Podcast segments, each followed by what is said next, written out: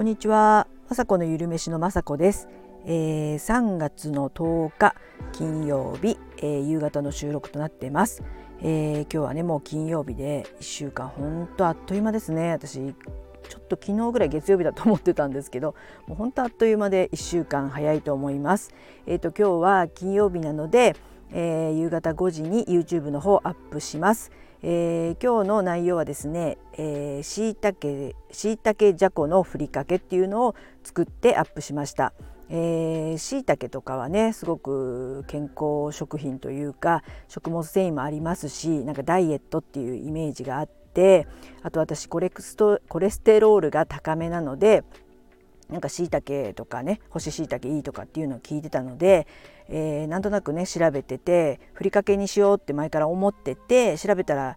あの似たようなふりかけあったんですけど、まあ、そこにですね、えー、ジャッコも入れてちょっとカルシウムも取りたいお年頃なので、えー、ジャコもたっぷり加えてでしいたけにはねそのカルシウムを吸収するビタミン D とかが入っているのでその2つのね、えー、健康ふりかけを作っていました。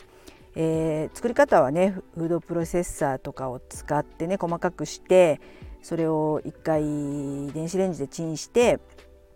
えー、後で味をね醤油とかみりんとかお酒を入れてだしも入れてあとじゃこのねしょっぱさもあるのでそんなねすごいあの味の濃いふりかけではないんですけどじゃこのしょっぱさもありますのですごく美味しいソフトふりかけができましたのでよかったらねしいたけ取ってちょっとねしいたけってなんか痩せ体質になるとかっていうね、えー、リンクとかを見て、えー、ぜひね食べてほしいと思います。私もあの香りが良くてなんか食欲が出てきてしまって帰ってご飯食べちゃうんじゃないかって思い 思っちゃってどうなのかと思いますけどあの椎茸をねたっぷり取れますし、えー、ご飯だけではなくてあのほうれん草を茹でたのにかけたりとかサラダにトッピングしたりあとお味噌汁にねちょっと入れてまあだし代わりというかそんな感じでいろんなことにね入れいろんなところに入れてしいたけ取ってねいただきたいので、えー、今日アップしましたのでよかったら見てください。で、えーと、ふりかけでね思い出すんですけど、えー、まあ、亡くなってしまったんですけどうちの父と今ね昨日も会った母がよくねふりかけを作ってたんですよ。本当あのだしをだしで使うああいうじゃこあじゃことかあといわしのねやつとかを多分電子レンジでチンして、えー、それをミルで、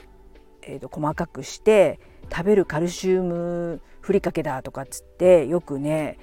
えー、て言うんでしたっけあのイワシのねカタクチイワシとかを多分電子レンジでチンして、えー、それを混ぜたりごまを入れたりとか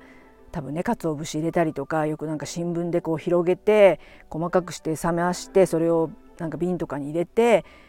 当時ねあの私含め3人兄弟で食べ盛りでやっぱりねあの栄養もちゃんと取らなあのねあの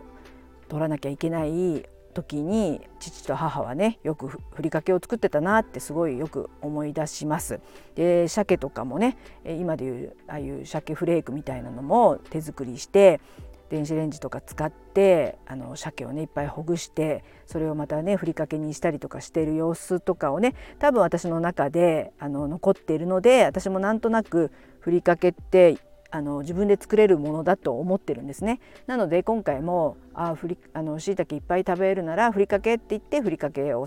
探したら出てきてでじゃこもね加えたらもっと最強なね健康ふりかけになるんじゃないかと思って今日ねあの作ったのを、えー、YouTube でアップしましたのであの食べ盛りのねお子さんもカルシウムとかも取れますし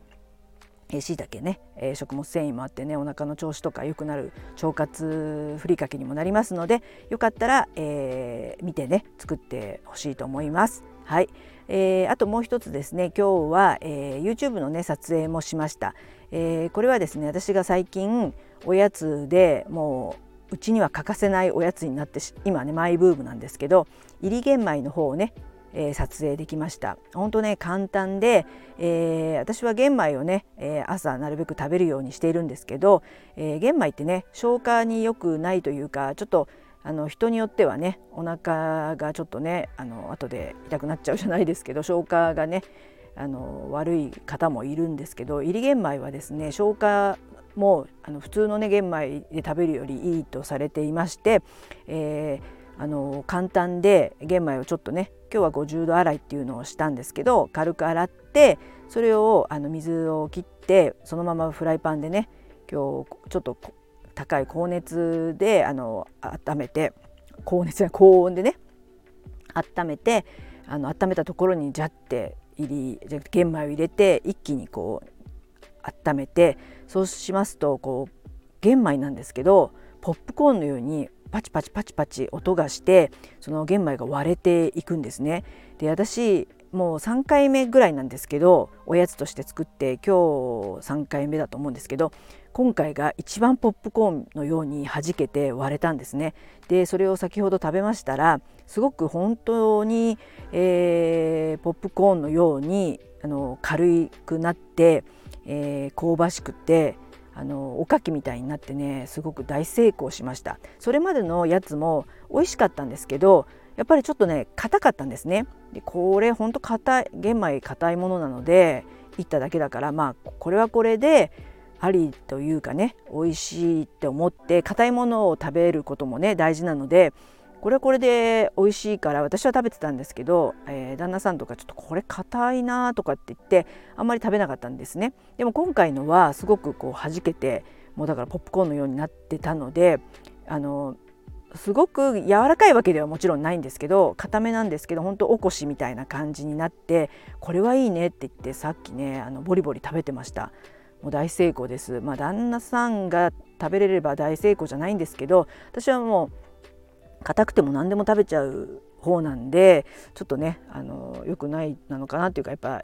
一般的にやっぱりね美味しいものじゃないとねあの YouTube に上げてもいけないと思いますので美味しい、えー、入り玄米がね今回できましたので是非ねそれをえー、動画になった時に見ていただいてあの、まあ、コツっていうかね本当にただひたすら20分とか、まあ、30分ぐらいいるだけなんですけどあのポップコーンのようにある種こう一気に高温でいった方が今回みたいに成功するのでその辺がポイントなんですけどその辺りもね動画の時に字幕とかに書いてポイントをあのお教えしますのでまたそれも YouTube でね上がった時は楽しみにしていてください。はいそんな感じで今日もね暑くてこれから夕方やっぱり夜に、えー、買い物行きがてらちょっと歩いてみたいと思います。本当ね花粉そう花粉がね私もちょっと鼻とかがムズムズそんなあのすごい症状があるわけじゃないんですけど、えー、昨日妹のとこでもらってきた生蜂蜜に、えー、スプーンにね生蜂蜜をのせてそこに黒胡椒をねもう、まあ、耳かき2杯分って言われてるんですけど結構、えー、振りかけてそこのスプーン状のとこでよくかき混ぜてね練ってそれをね舐めるんですよ。そうするとすごくね鼻が通るっていうかスースーするというかこの何ていうか喉もすっきりしますしなんかこうムズムズイガイガする感じがあるんですけどそれがすごいなくなって鼻も通る感じでね多分黒胡椒がすごくよくあの花粉症に効くっていうのとあと生蜂蜜もとてもねあの花粉症にいいということなのでこれは本当にいいものをね妹のとこからもらってきたなと思ってちょっとねしばらくこの生蜂蜜黒胡椒も続けていきたいななんて思っています。はい今日はこんな感じで、えー、今日もね最後まで聞いていただきいつも本当にありがとうございます。まさこのゆりめしのまさこでした。